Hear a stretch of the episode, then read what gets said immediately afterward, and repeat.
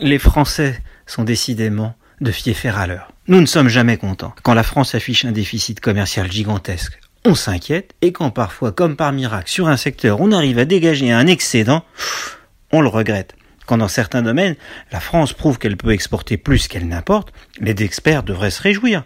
Un excédent est le signe qu'un pays dispose d'une offre attractive et que sa productivité lui permet d'être compétitif. Il existe pourtant un domaine dans lequel l'excédent commercial français a quelque chose d'inquiétant, le football. Année après année, la France confirme son rôle de principal exportateur de footballeurs en Europe. Aucun grand pays du vieux continent ne vend autant de joueurs qu'il a formés ou fait grandir. Un peu comme le Brésil à l'échelle mondiale, l'Hexagone est un excellent centre de formation et un vivier, un marché sur lequel les autres viennent faire leur shopping.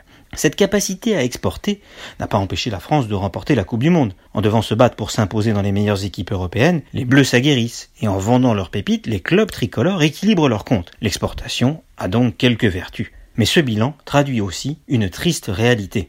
Il reflète qu'à l'échelle européenne, les clubs français sont des nains économiques. À part le PSG dopé au dollar du Qatar et l'AS Monaco bénéficiant d'avantages fiscaux, la Ligue 1 fait partie de la dixième division continentale. D'abord parce qu'elle manque de supporters, Ensuite, parce qu'en dépit d'une inflation récente, les recettes audiovisuelles des clubs sont plus faibles que chez nos voisins, mais surtout parce que les taxes qui frappent le foot français nuisent à sa compétitivité. Et comme ceux qui remportent des compétitions sont très souvent les plus riches, les pauvres entre guillemets français empochent de l'argent en vendant leurs joueurs, mais ne gagnent pas grand-chose sur les terrains européens. Retrouvez tous les podcasts des échos sur votre application de podcast préférée ou sur leséchos.fr.